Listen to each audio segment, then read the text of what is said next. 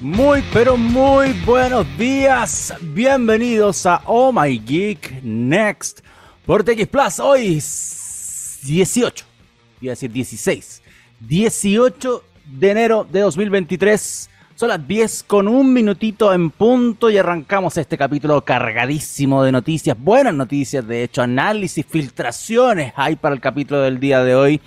Eh, buena música, por supuesto, a cargo del señor Gabriel Cedres, que aprovecho de saludar inmediatamente en los controles. De hecho, me mandó una lista de canciones hoy bien rockera y el dato del buen Gabriel regresa, así que eso es también una tremenda noticia. Porque la semana pasada, la semana pasada fue que no hubo.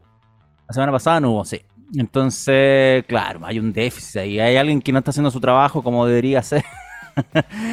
y está fallando con los datos, pero hoy vuelve en gloria y majestad con información relacionada a Korn. Así que, mm, nada, va a estar re bueno. Y, no necesariamente a Korn en sí, ¿ah? es con uno de sus integrantes. No quiero spoilear, pero empieza con J y termina en Onatan, o sea, su vocalista.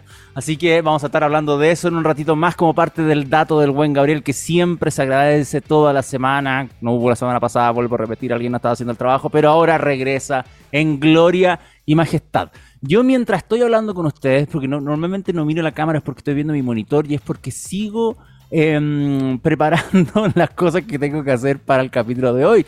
Porque hay tantas cuestiones. Eh, de hecho, tengo que mostrar sitios web, tengo que mostrar un par de fotografías, porque voy a empezar a adelantarle tema. Vamos a hablar de lo que pasó ayer con Apple. Ayer Apple presentó a los nuevos MacBook Pro de 14 y 16 pulgadas con chip M2. O sea, hubo una actualización. En su look and feel son iguales. Pero mm, no está el verdadero secreto ahí. Vamos a echarles un vistazo eh, respecto a cuáles son las mejoras con eso. Hay, ah, eh, justamente la semana pasada también salió un, ¿Cómo decirlo? No sé si esto no, es rumor, un análisis de alguien que normalmente filtra cosas o se anticipa a ciertos lanzamientos de Apple. Y eh, hablaba de una posibilidad de un MacBook ya con pantalla táctil. Y eso probablemente hizo que Steve Jobs volviera a sacar la mano desde la tumba porque era algo que odiaba. Steve Jobs siempre odiaba el, táctil y el stylus principalmente. Bueno, había muchas cosas que odiaba pero partiendo por Windows también y Microsoft. Pero más allá de eso, los computadores con táctiles, el híbrido ese no nunca le gustó, eh, el stylus nunca le gustó. Eh, por ejemplo, cuando hablaba del stylus en el iPhone, decían, usen los dedos. Para eso está nuestro propio lápiz, que era nuestro. Pero bueno, hay ciertas cosas que obviamente han ido cambiando porque el consumidor va cambiando y eh, eh, Steve Jobs tampoco no le gustaba eh, las tiendas de aplicaciones. Cuando recién salió el primer iPhone no había tienda de aplicaciones y era porque no le gustaba que terceros estuvieran dentro de su propio sistema operativo, cosa que tuvo que ir cambiando con el camino. Entonces, em, es divertido cuando uno dice, hoy las cuestiones que odiaba al final, pero es negocio esto hasta el infinito les, digo que eh, esto es no es una fundación, esto es una empresa donde tiene que ganarse platita y ganar platita significa que pese a las creencias de uno, em, tiene que velar obviamente porque las cuestiones sigan andando y sigan haciendo profits. Entonces, por mucho que a alguien no le gustara algo, eso es parte de, ser líder o ser CEO de una empresa visionaria también significa dar pie al costado con su, con su mentalidad o su, lo cerrado que podía hacer con algún concepto y sacarlo adelante. O sea, el Apple Pencil es probablemente, pese que Jobs odiaba los, los stylos, el Apple Pencil le dio más vida al iPad.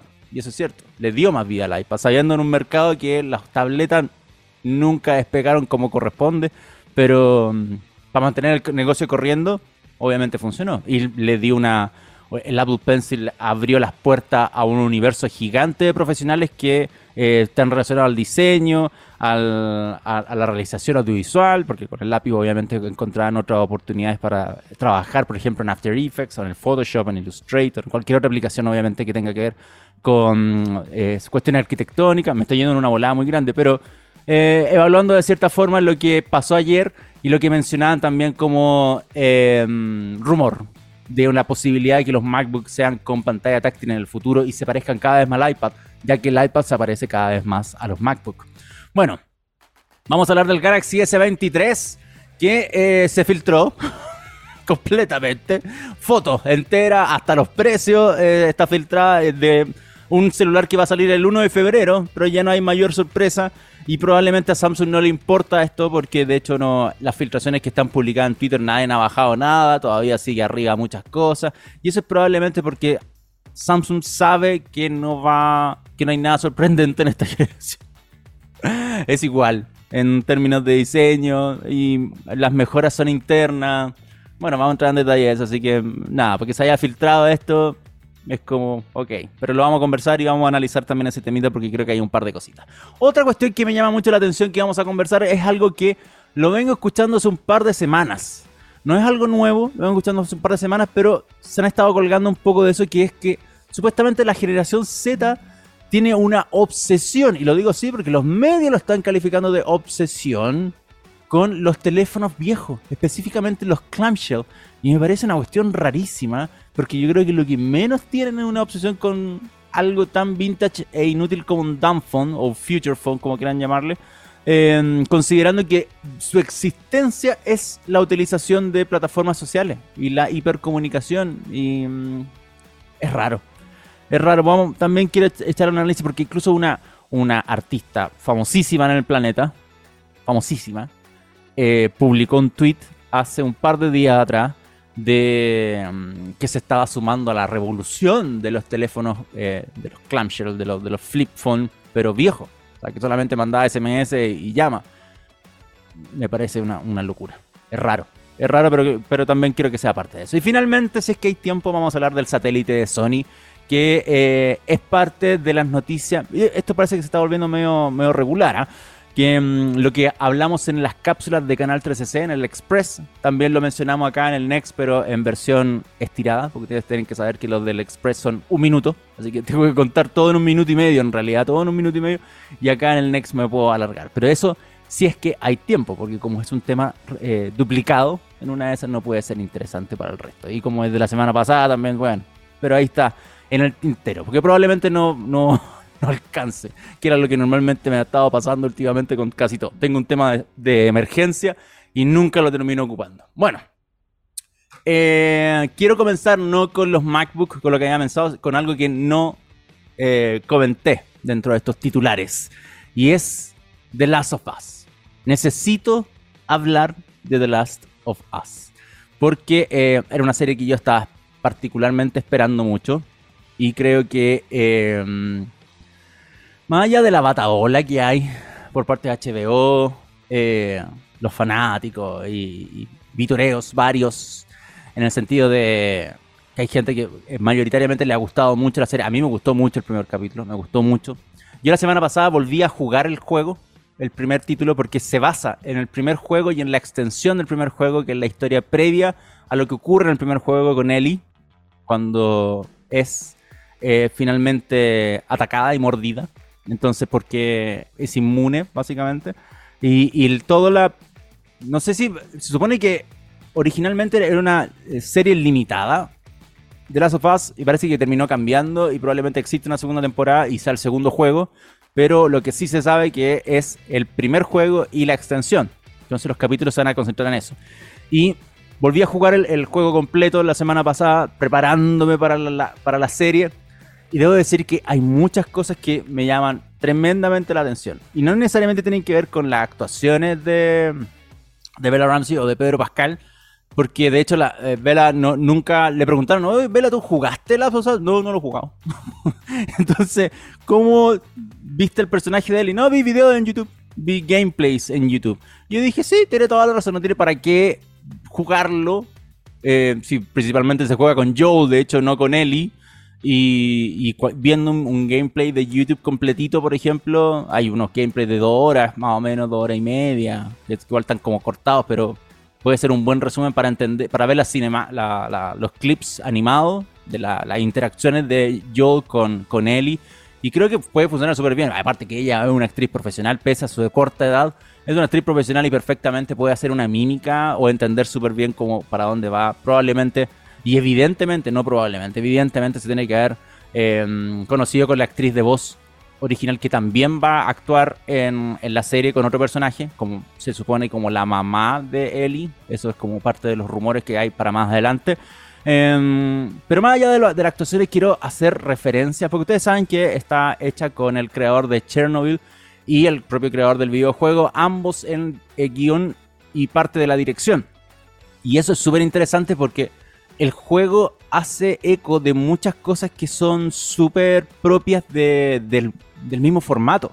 O sea, por ejemplo, eh, mucha más interacción, mucho más eh, interiorización de, situaciones. El, capítulo 1, por ejemplo, se sumerge en cuestiones que son muy similares en, en acción al videojuego. Les voy a mencionar solamente un, un punto que a mí dije, wow, esto está muy bien hecho audiovisualmente para hacer una adaptación de un juego, que es la secuencia cuando Sara, que es la hija de Joe, arranca con el tío y con Joe propiamente tal, después que se dan cuenta que está quedando la escoba en el mundo. Entonces lo que hacen es directamente arrancar en la camioneta y toda esa secuencia en el juego eh, es una subjetiva de Sara, donde yo muevo la cámara y me muevo dentro de la parte de atrás de la camioneta y voy viendo la, la ventana trasera, las ventanas laterales, y me doy cuenta que se está quemando la casa, que de alguien conocido, es que están pasando otras cosas, veo a la gente como se está atacando entre ellas y en, la realización de audiovisual hay una ejecución muy similar, o sea, el punto de cámara es como si lo estuviera viendo en el juego. Eh, los recursos audiovisuales que están muy bien ejecutados para hacer una adaptación de un juego y hacerlo lo más fiel posible audiovisualmente. Y no, por eso no quiero ir con el tema de las actuaciones ni, el tema de la historia todavía, porque va un capítulo que es prácticamente muy calcado y hay cosas muy sutiles que cambiaron para bien. Yo no las veo para mal. Por ejemplo, la primera búsqueda de, de Joel em, para conocer a Tess, que era como su pareja eh, en este mundo apocalíptico, eran armas y acá hacen una batería. Y una batería porque necesitaba hacer andar un auto para ir a buscar al hermano. Entonces le crearon la necesidad de que tiene que ir a buscar al hermano y en el juego no es así entonces, esas cosas como esos cambios sutiles me parecen bien. Creo que mostraron muy bien a, la policía post-apocalíptica porque en el juego son mucho más asquerosamente malos. O sea, mataban gente en la calle. y acá no, acá como que hacen un símil con un niñito que viene infectado y le hacen así como, oh, ¿quieres tu comida favorita, tu ropa, bla, bla, bla? Y, le mandan un pinchazo y, y se muere. Pero mm, eh, más allá de eso, creo que eh, el juego tiene, o sea, perdón, la serie tiene muchas otras cosas. Y lo otro, lo último solamente, para no alargarme más con esto, porque ya son las 10 con 15. Eh, muchos me han preguntado, amigos míos directamente, ¿necesito jugar para ver la serie? No, absolutamente no. Y eso es algo buenísimo, porque de hecho el primer capítulo, solamente el primer capítulo que toma, si no me equivoco, 40 minutos del juego, o sea, son muy parecidos en cantidad de tiempo del juego incluyendo cinemáticas y acciones eh, lineales, no quedándote parado o buscando cualquier cosa en, cualquier lado, sino haciendo todas las acciones seguidamente con las animaciones y todo. Eh, se parecen mucho casi en tiempo de, juego y de serie, pero en la serie, a diferencia del juego, que se dan, pasan cosas mucho rápido, muy rápido o que simplemente porque tienen que pasar y personas que mueren y no necesitan más historia para el juego, para lo que se desarrolla en el juego más adelante. En la serie, eh, no. En la serie hay más backstory para personajes. Hay mucho más desarrollo de personajes de la hija de Joel, por ejemplo. Y eso es buenísimo. Yo lo encontré buenísimo. Pese a que, obviamente, en el juego eh, son cosas que no, pasan para nada. Pero es muy bien desarrollado para que justamente la gente entienda que. les voy a mencionar solamente un concepto. La deshumanización. Pero la deshumanización no solamente porque vivimos en un mundo, viviríamos en un mundo de zombies, sino porque el personaje principal, con todo lo que le pasó, se deshumanizó. Y eso creo que está muy, muy, muy bien ejecutado. Así que The Last of Us tengo que recomendarlo. Em, tienen que ver la serie, jueguen al videojuego, porque es una joyaza. Jueguen al primero, no tienen que jugar al segundo, porque no, la serie se va a tratar, del, como les digo, del primer juego y la extensión. Y eh, para los usuarios de PC, para el que no tenga PlayStation, en marzo aparece la versión remasterizada de Last of Us para PC. O sea, Sony la va a sacar a la venta. Faltan todavía harto tiempo. Falta un mes y medio más, o dos meses prácticamente para que salga la versión de PC. Pero ya que aprovecho de comentarle algo totalmente aleatorio. Kaspersky lleva un par de días, ya un par de semanas analizando que hay estafas relacionadas al juego de PC de Last of Us. Porque les dice, oye, ¿quieres descargarlo, amiguito? Bájalo acá. Y el juego todavía no sale, sale en marzo. Y gente cae y es para robarles plata y hacerles phishing y hacerle instalar malware. Así que no caigan en esas tonteras, por favor, por favor, por favor. Porque el juego para PC sí sale, pero en marzo. Así que no caigan en esa tontera de que hay, aprovechándose de obviamente de toda la locura que hay con The Last of Us, con todas las buenas revisiones, pero también las búsquedas que eh, lamentablemente no son controlables. Ni redes sociales ni el propio Google hacen un, colador de lo que puede ser bueno o malo y el malware anda por todos lados. Entonces, eh, ojo, solamente ese como un datito extra. Ya. 10.17. Wow. 10.17 me, me adelanté hartas cosas. ¿eh? Harta, harta cosa, pero ya vamos a los MacBook, de hecho, que es lo que quiero hablar ahora. Em, nada, pues les cuento a propósito para ir separando un poquito los temas. Eh, que ayer, esto pasó el día de ayer. El día de ayer, mm, estoy abriendo mi pauta acá para que podamos conversar esto directamente. Creo que podría abrir la web de Apple también para mostrarla. No, no, no, creo no. No, mejor no. Te lo voy a hacer más cortito porque no creo que se merezca tanto tampoco. Así que, porque hay una presentación completa de Apple de, eh, publicada en apple.com con, con video y todo de, lo que fue la, presentación de ayer, que fue un streaming básicamente, y la gente eh, vio el anuncio con los, con los nuevos computadores, donde, mm, a ver, ¿cuánto dura esta cosa? 18 minutos. Es un video cortísimo. Ya, igual lo podría dejar corriendo de fondo para que para que no, no me vea yo todo el rato. Pero mientras tanto les voy contando. ¿Qué pasó ayer? Apple dijo, ok, van a salir los nuevos eh, MacBook Pro de 14 y 16 pulgadas con chip M2 Pro y M2 Max, que es la renovación que ya había pasado con muy similar a los del M1. O sea, cuando salió el M1, después salió el M1 Pro, M Pro Max. Y en el caso de las laptops es lo que se está presentando ahora. Em, a nivel estético son idénticos, o sea, no esperen variaciones de lo que hay, o sea, sigue teniendo, por ejemplo, la muequita arriba, el, en el caso del, del, de los MacBook de 14 y 16, la muequita, la cejita que tiene en la parte central de la pantalla, cosa que mucha gente, yo he encontrado que más gente le ha gustado que la ha odiado, y eso es interesante de, de valorar, para, sobre todo para Apple, que apostó con todo en decir, ¿por qué no le hacemos una ceja también, un notch a los computadores?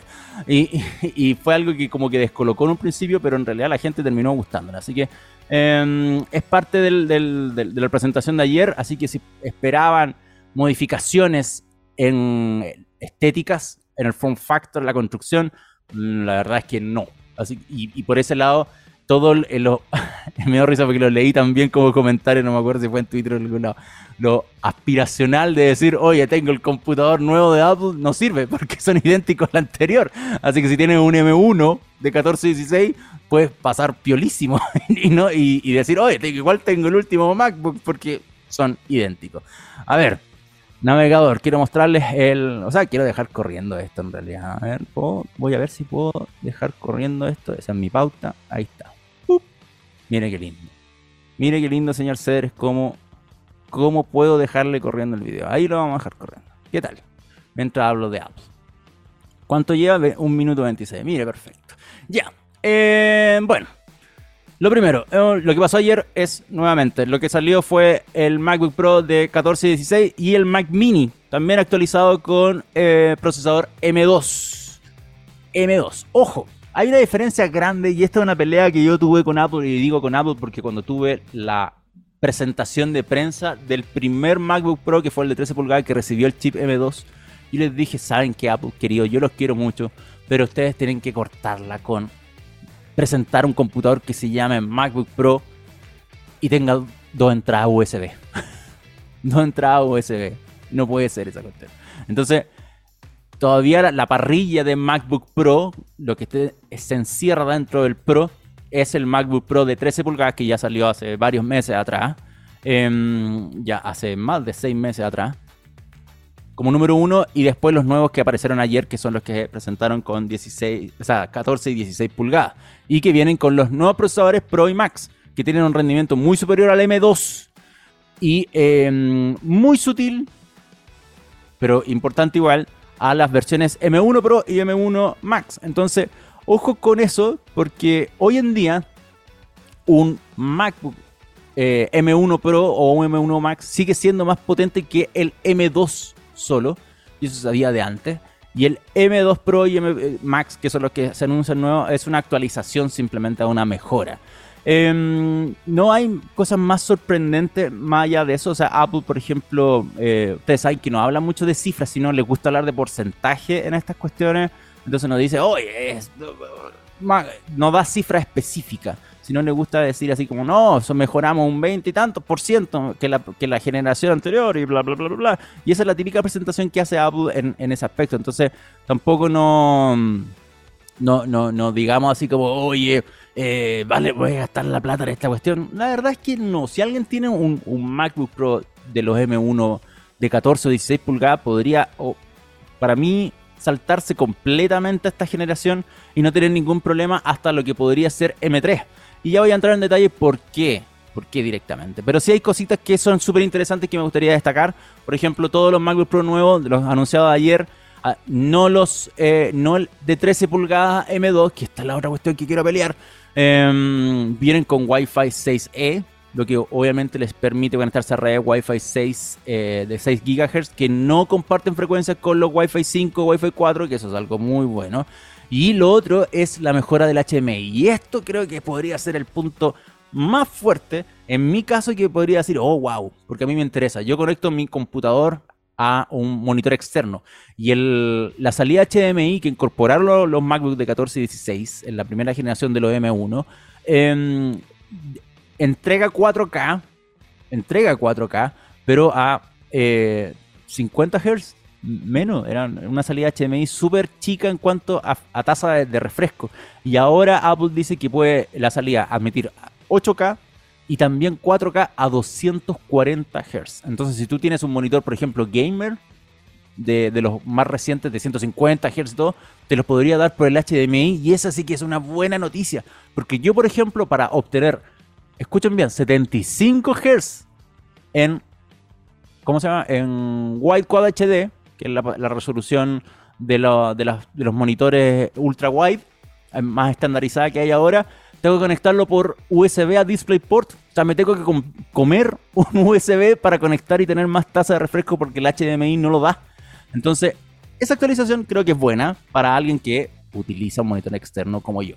Lo estoy analizando desde mi punto de vista. Otro detallito importante que los, tres puertos son Thunderbolt 4. Así que eh, estamos garantizando también el mayor ancho de banda y capacidades para la lectura de USB. De hecho, eso es muy, muy, muy bueno. La cámara FaceTime es de 1080p. Muy bien que sea de Full HD. Porque algo que estaba al debe Apple era que sus webcams siempre han sido un asco. Y si bien presentó mejora y mejoras que de hecho se potenciaban con inteligencia artificial y todo, ahora sí, las cámaras FaceTime siempre han sido malena. Malena, malena, malena, malena. Entonces, también hay un detalle ahí. Eh, y en el caso de, las pantallas mini LED Liquid Retina XDR, ahora la frecuencia de actualización son 120 Hz y con un eh, brillo de hasta 1600 nits, que también es algo que se agradece, sobre todo para alguien que, por ejemplo, trabaja en un lugar muy iluminado o trabaja en el exterior, básicamente. Siempre hay gente que se le ocurre, o sea, tener la mala idea de trabajar con el sol de frente, pero bueno, son situaciones súper específicas, pero aún así los 1600 nits agradece. Chupa, debe chupar batería como loco, pero eh, aún así es interesante. Los precios obviamente son altos. Evidentemente son altos. No esperen que baje de precio, así que eso tampoco ni siquiera lo voy a, em, lo voy a considerar. Pero una buena opción, si es que tú quieres una actualización a un M2 Pro, eh, una buena opción sería irse por un, por un Mac Mini, que fue el otro dispositivo que presentaron. Los Mac Mini también recibieron una actualización a M2 Pro y eso es algo bueno, porque si no me equivoco, eh, el default del Mini anterior, generación anterior, era el M1, no M1 Pro. Entonces ahora el M2 Pro llega al Mini y eso puede ser una forma, puede, o sea, no puede ser, es la forma más económica de entrar a un Mac con esta nueva generación de procesadores eh, a través de un Mac Mini, el, puro Mac. Necesitarías tu pantalla, tu teclado, tu mouse, todo por, por separado.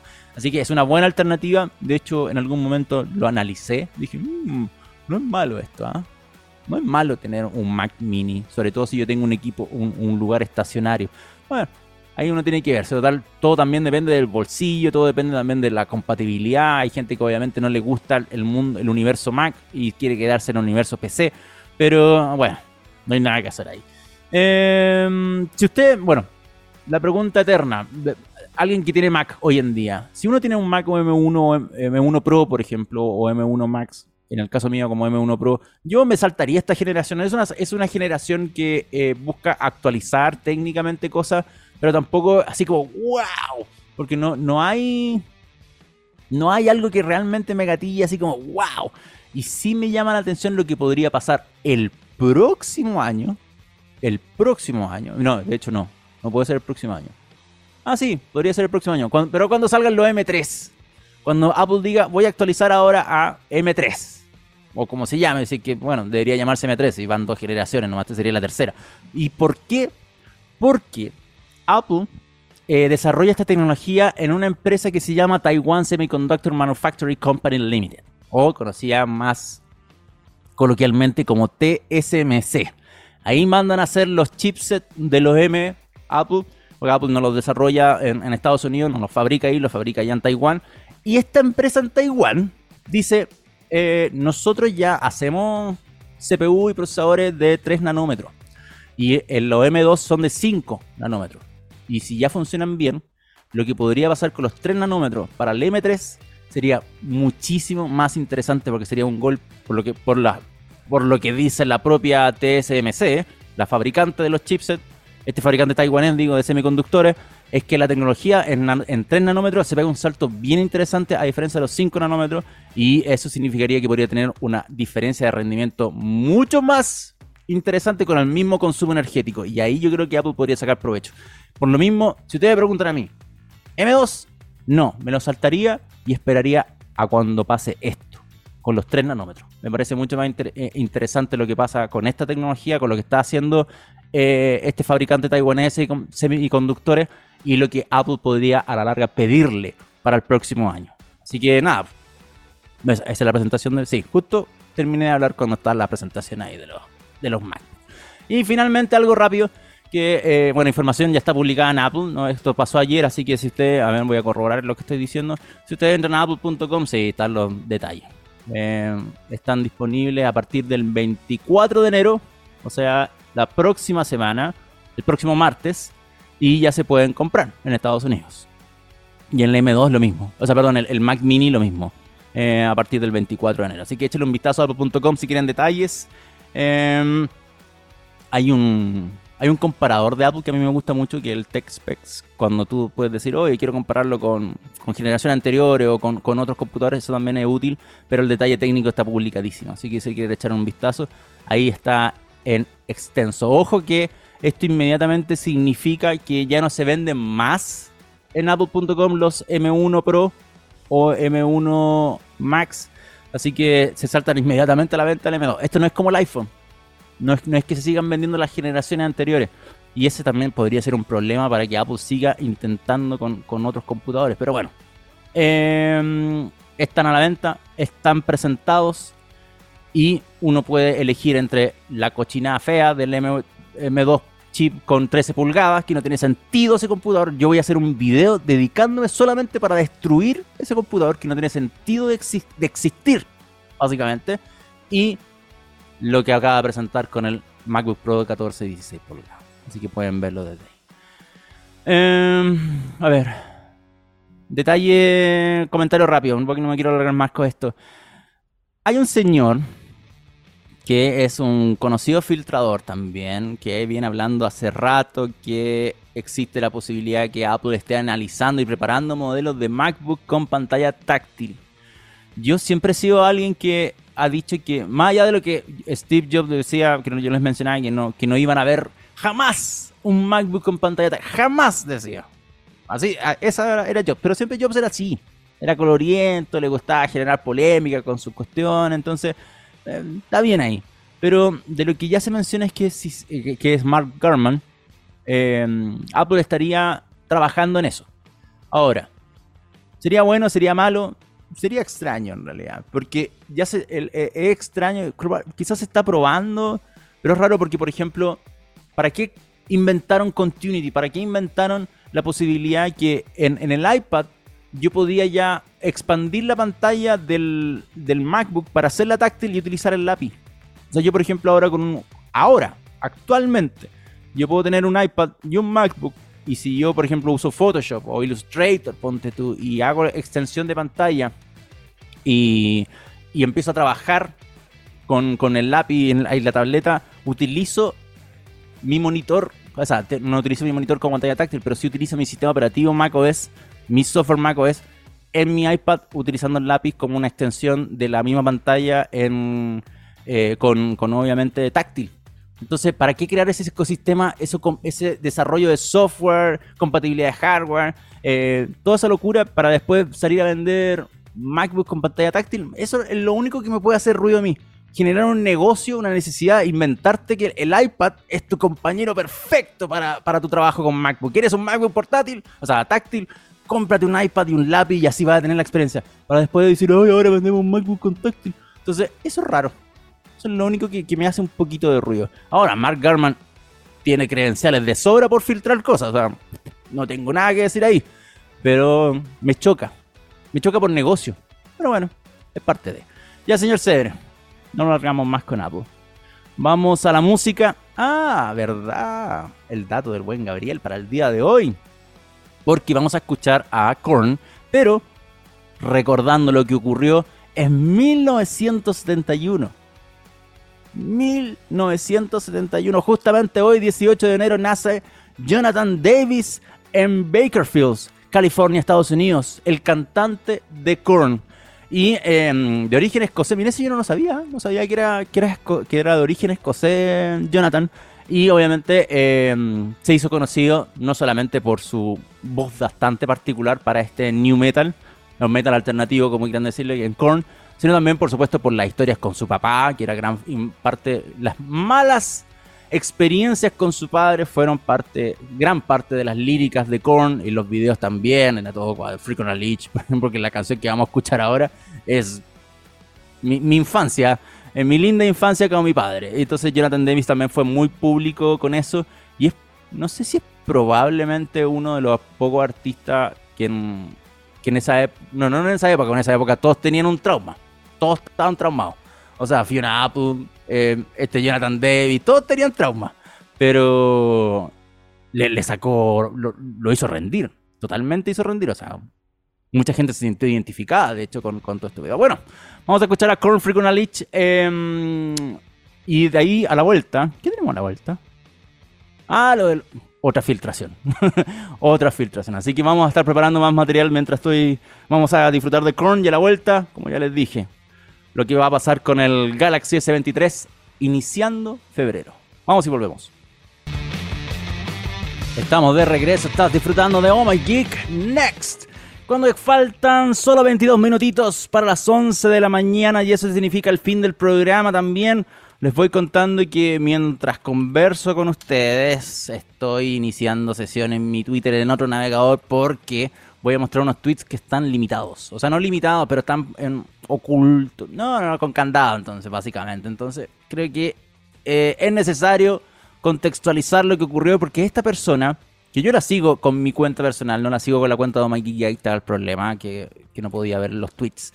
Em, es un altísimo, altísimo filtrador de celulares. O sea, creo que eh, es probablemente una de las personas que más le ha chuntado en la historia y que es público. O sea, se sabe quién es, es una persona normal, eh, no, es oculta detrás de una cuenta ficticia, no, es una persona que dice yo filtro celulares y tiene muchos celulares, de hecho de repente ha mostrado su, su como portafolio y una locura. Y el día 13 de enero, o sea, hace harto rato atrás, el día viernes pasado, eh, subió una cantidad absurda de fotos del Galaxy S23, de los tres próximos Galaxy S23 que salen el 1 de febrero. Se anuncian el 1 de febrero y ya están completamente filtrados y otros medios, no, no necesariamente este señor, publicaron hasta los precios. Entonces ya, como que básicamente, ¿para qué vamos a ver el evento el 1 de febrero? no tiene sentido ver ese evento si ya está todo, absolutamente todo filtrado. Y es una tristeza porque creo que es la primera vez eh, porque se han filtrado. Eh, del, se han filtrado del iPhone, se han filtrado los otros Galaxy, pero esta es la primera vez que probablemente sabemos demasiada información antes y un poco menos de un mes antes. y es raro, y es malo. Em, pierde la, totalmente la sorpresa, pierde totalmente, bueno, lo estoy viendo de la forma romántica, cuando uno va a un evento y, le gusta eh, sorprenderse, lo está viendo y encuentra eh, que el hardware y el software es interesante, pero ahora, ¿qué? ¿Qué vamos a ver? Algo que... Eh, y, lo peor de todo es que es el, es el principal flagship, es el celular número uno de Samsung, porque mató el Note. Entonces, sigue siendo la Galaxy S lo más importante, más allá de que exista todo el ecosistema de, celulares que se doblan, pero eh, sigue siendo el principal para mí, el flagship para Samsung y completamente filtrado. Bueno, vamos a ir al detalle. Hablemos de esto rapidito porque así, analizando la rápida es probable que me gaste un buen tiempo hasta el final del programa hablando de esto. Y eh, nada, a ver, nosotros en omageek.net publicamos las fotos de este señor que se llama Ivan Blas. Lo voy a, ahí estoy mostrando el tweet, estoy mostrando su tweet porque esta cuenta es eh, privada. Así que lamentablemente si no lo siguen no, pueden ver. Pero nosotros publicamos su fotografía, obviamente con su mención a, quien corresponde, que es el señor Ivan Blas.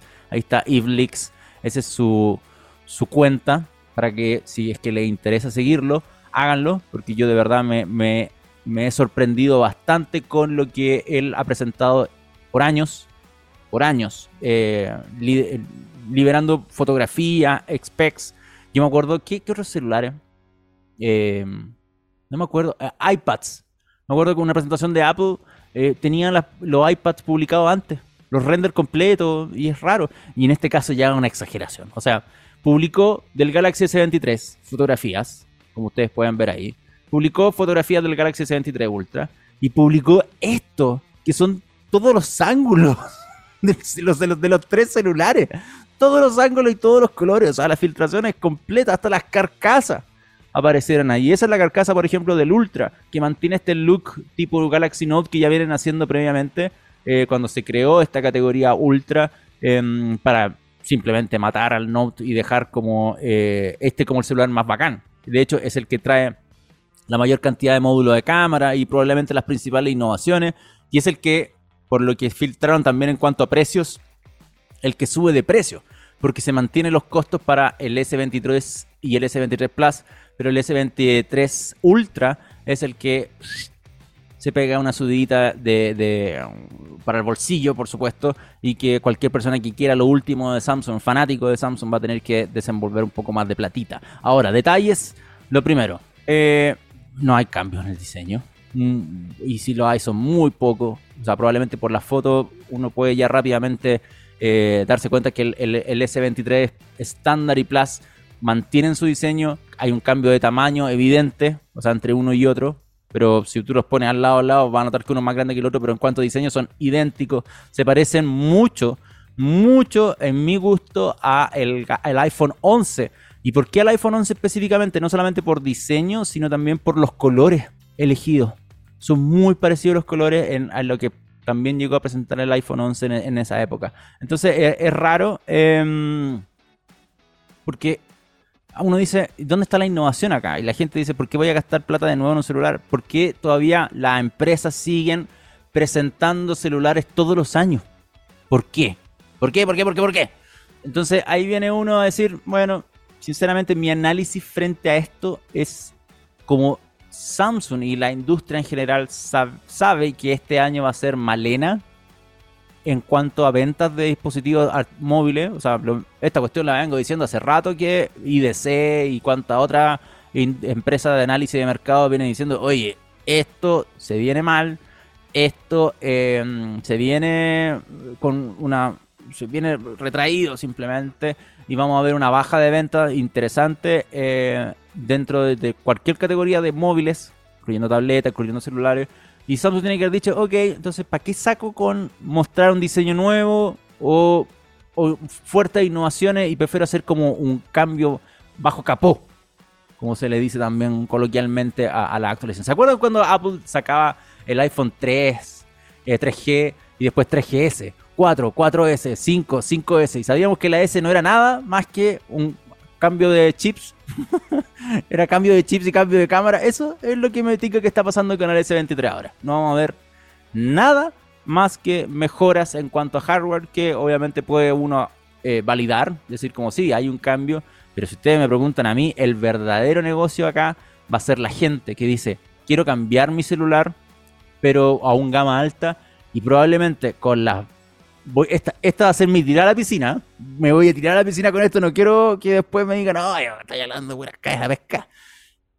Cuando el S23 salga a la venta y no tenga tan buena venta como esperaba Samsung, no digo que le vaya a ir mal, digo, no tenga tan buena venta como esperaba Samsung y los retail y la, y la empresa de telecomunicaciones, van a decir, ok, bajemos el precio al S22.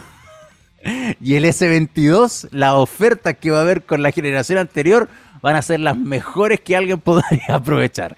Y esa es me tirar a la piscina. Yo voy a decir que ah, este año, para un fanático de Samsung que quiera actualizar su celular, en la generación anterior va a ser el mayor atractivo. Así que fíjense en el stock que exista o que quede de los Galaxy S22 y el Galaxy S22 Ultra cuando ya salga este celular y se ponga a la venta. O sea, me estoy tirando ya marzo, marzo, abril más o menos y empecemos a ver eh, cómo baja de coste en la generación anterior porque yo creo que con este celular no van a calentar a nadie. Simplemente no van a calentar a nadie y eh, va a bajar de costo el otro. O, no que va a bajar de costo, van a existir ofertas. Y muchas empresas van a querer deshacerse del stock y probablemente el retail el que más tenga o la propia Samsung. en su acá en Chile tenemos Samsung vende eh, a través de su propia tienda, así que también podría ser ver buen visto echarle un vistazo. ¿Cuándo es el próximo Cyber Day? Tampoco también algo que podría uno anticipar para también considerar eh, bajas de costo en generaciones anteriores, porque creo que esto que salió y que ya está completamente filtrado no va a llamar mucho la atención. Voy a ser súper sincero, no le veo mucho, no le veo atractivo, no le veo más atractivo. Y Samsung se está eh, protegiendo, y yo creo únicamente porque sabe que este año va a ser malito, malito en venta. Entonces digo, ¿para qué? ¿Para qué voy a sacar un celular más bacán, con nuevo diseño? Voy a gastar lo que ya tengo, guardadito, bajo llave, para un año que va a ser malo en venta. Entonces saco la misma estupidez de antes, le mejor un par de cosas y chao. Em, en cuanto a precios, los que le mencionaba, el Galaxy S23 se mantiene en costo al S22. O sea, como que viene a reemplazar la generación. Pero el Ultra sí sube de plata. Y el Ultra, por ejemplo, em, de lo que ya se filtró en precios también. Estamos hablando que el Galaxy S23 Ultra partiría partiría el de 8 GB de RAM y 250. Lo, estoy leyendo en el listado. 8 eh, GB de RAM y 256 GB de almacenamiento en 1300 dólares. Eso significa en el dólar a luca de nuestro país. A ver. O sea, en conversión de Google serían 1.054.000 pesos. Pero eso evidentemente podría ser 1.150.000 pesos. O sea, lo normal para mí en Chile es agregarle 100 luquitas al tiro. Entonces, si Google dice 1.054.000 pesos, yo digo 1.154.000. Y en el caso del más bacán, me voy a saltar al intermedio. El más bacán, Galaxy S23 Ultra de, con 12 GB de RAM y 1 TB, que no sé si llegará esa versión a nuestro país. ¿ah? No sé si llegará. Pero el pronóstico son 1.500 dólares. O sea, obviamente 1.216.000 en conversión de Google y eso inmediatamente para mí es 1.320.000. Ponte tú por ahí, 1.300.000. Fácil. No 1.200.000. Así que... Um, nada. ¿Qué les voy a decir? No, no encuentro nada sorprendente con esta nueva generación de Samsung. Si quieren ver las fotitos, como pueden ver, están publicadas en nuestra web mygeek.net. Eh, para que, en otras palabras, vean lo que nos tiene preparado Samsung para el 1 de febrero. Y los que quieran renovar el equipo, sóbanse las manos porque el S22, el S22 para mí va a ser la gran sorpresa. O sea, cómo va a bajar el precio del S22. Y si alguien quiere renovar el equipo, esa podría ser la mejor opción. No el nuevo Galaxy S23. Ya. Eh, señor Cedres. Vamos a escuchar la última canción. ¿Qué le parece? Vamos a escuchar la última canción. Y a la vuelta. Mm, a la vuelta un temita rápido y nos vamos. Eso vamos a hacer. Disturbed, Prayer. Y ya faltan 10 minutos para las 11 de la mañana. Simplemente a la vuelta vamos a decir adiós, mencionar un par de cositas y nos vamos a estar despidiendo. Pero si ya están hasta este punto todavía del programa, no apaguen la radio, no, no apaguen la radio, no, no corten el streaming porque todavía queda un cachito de programa. Un cachito de programa con otra información. Así que prayer. Y ya volvemos.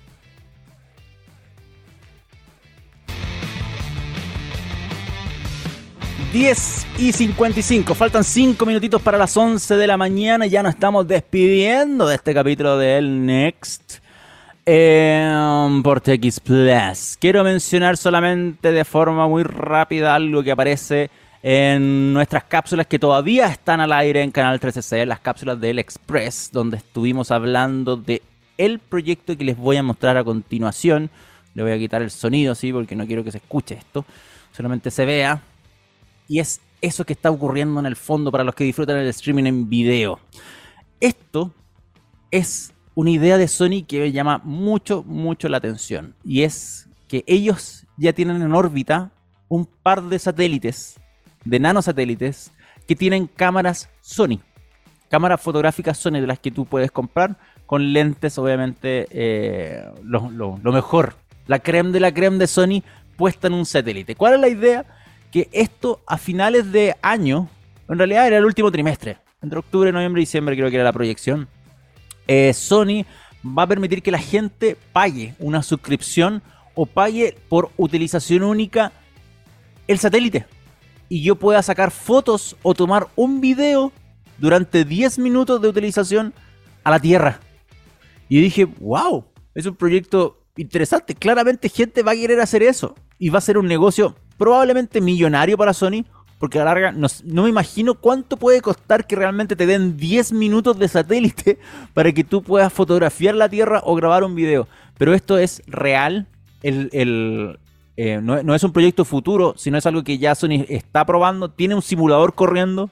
Eh, la idea es que lo que se está construyendo ahora es que la experiencia no sea con los simuladores de Sony, sino existe una plataforma web donde yo como usuario entro, utilizo mi control de PlayStation y puedo eh, mover, controlar la cámara del satélite. No sé si es la, presentación es como controlas el satélite, pero no va a controlar el satélite. Controlar la cámara que está él para poder fotografiar y grabar un video, un solo video o una serie de fotografías que después puedes descargar en tu computador y tú tienes tu, em, tu registro de lo que tú pudiste capturar eh, dentro de, la. O sea, utilizando la cámara Sony que está incorporada dentro de este nano satélite. Ojo que incluso la configuración permite cambiar el ISO, permite cambiar la obturación, permite cambiar la, apertura y la velocidad de la cámara. Entonces, es un proyecto súper, de verdad, súper interesante. Y lo que eh, propone Sony es que efectivamente esto se puede hacer desde la casa.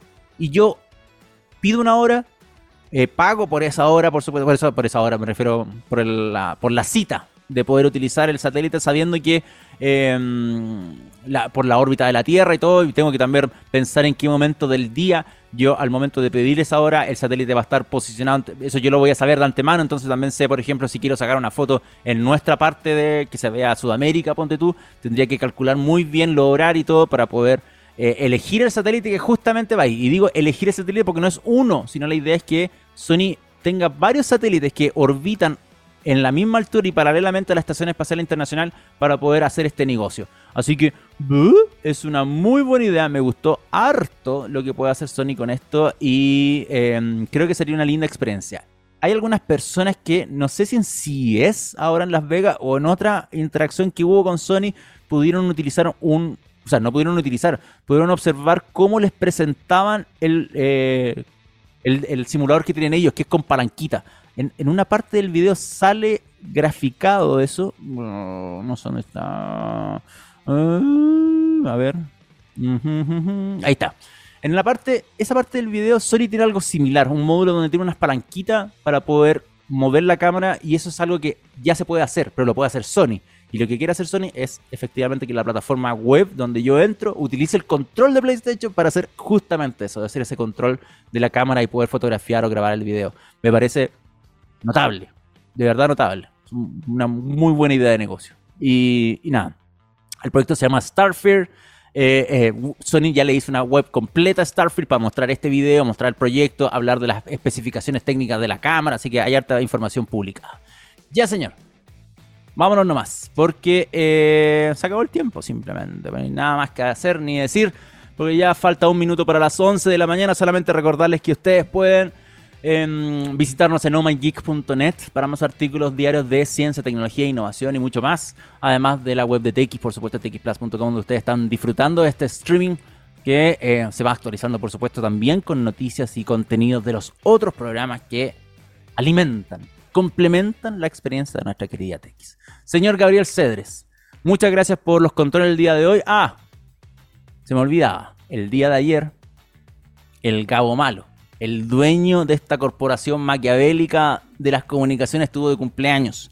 Así que un saludo tardío también para el jefe de jefes, eh, que todavía sigue de vacaciones, por eso no tampoco no, lo había no lo había tirado con bombo y platillo porque no, claramente no está escuchando la radio ahora. claramente está eh, con una, como he dicho, con una caipiriña, acostado, bronceándose. Y, no solamente bronceado cantina, sino bronceado con sol de verdad. Entonces, eh, no había querido hacer mucho ruido con eso, pero feliz cumpleaños al Gabo Malo.